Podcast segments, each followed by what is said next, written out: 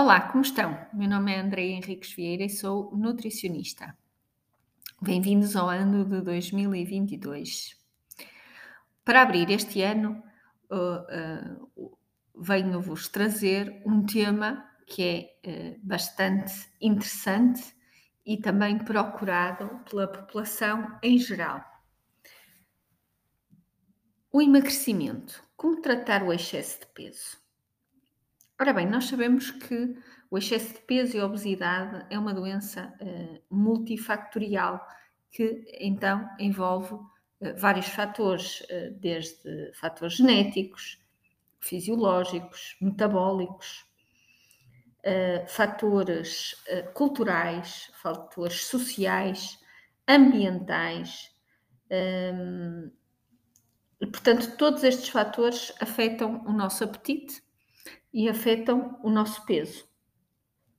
Para o tratamento do excesso de peso e da obesidade, uh, tem que haver, de facto, em primeira instância, alterações na nossa alimentação e também aumento dos nossos conhecimentos.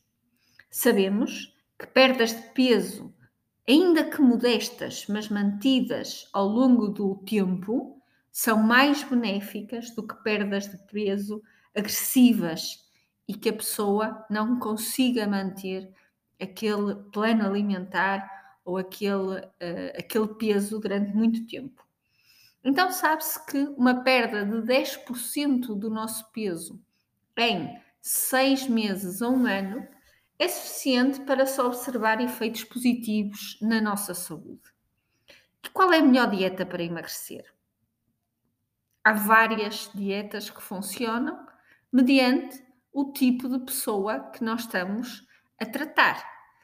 Uh, tenho a dizer, efetivamente, que uh, a melhor dieta é aquela que resulta melhor consigo, aquela que a pessoa gosta, que se adapta mais ao estilo de vida, que se adapta mais aos receios objetivos, às rotinas, à situação social, emocional, familiar, às condições que tem na comunidade.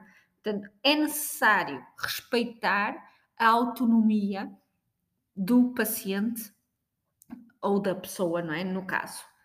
Sabemos que várias dietas funcionam para a perda de peso.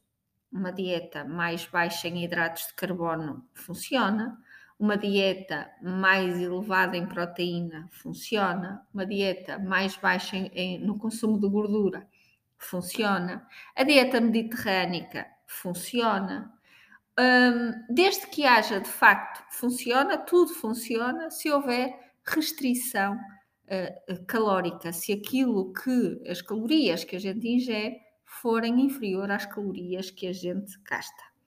Portanto, sim sendo havendo déficit, todas as dietas funcionam desde que a pessoa goste e que consiga manter aquela alimentação e aquele peso ao longo do tempo.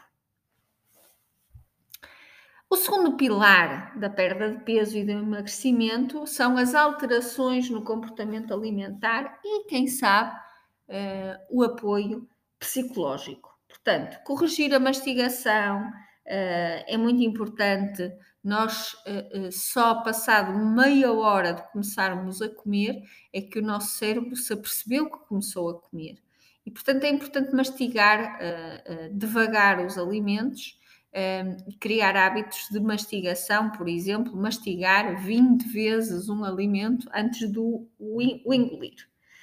Também o apoio psicológico pode ser importante nos casos em que há compulsividade alimentar, ou confusão entre fome física e fome emocional. Muitas das vezes comemos pelas emoções ou por estarmos ansiosos ou tristes e a alimentação não foi feita para isto. A alimentação é um ato de sobrevivência e não a nossa escapatória para o nosso sistema eh, emocional ou psicológico. O terceiro pilar do emagrecimento é a prática da atividade física, como é evidente são necessários 150 minutos de atividade física por semana para se obter resultados a nível de saúde, 60 minutos por dia no caso das crianças e 30 minutos nos idosos, pelo menos 5 vezes, 5 dias na semana. Para manter o peso perdido, são necessários cerca de 200 a 300 minutos de atividade física por semana. Portanto, aqui a questão do exercício físico, que é muito importante para manter o peso perdido. O quarto pilar do emagrecimento é o recurso a fármacos, a fármacos prescritos por um profissional de saúde.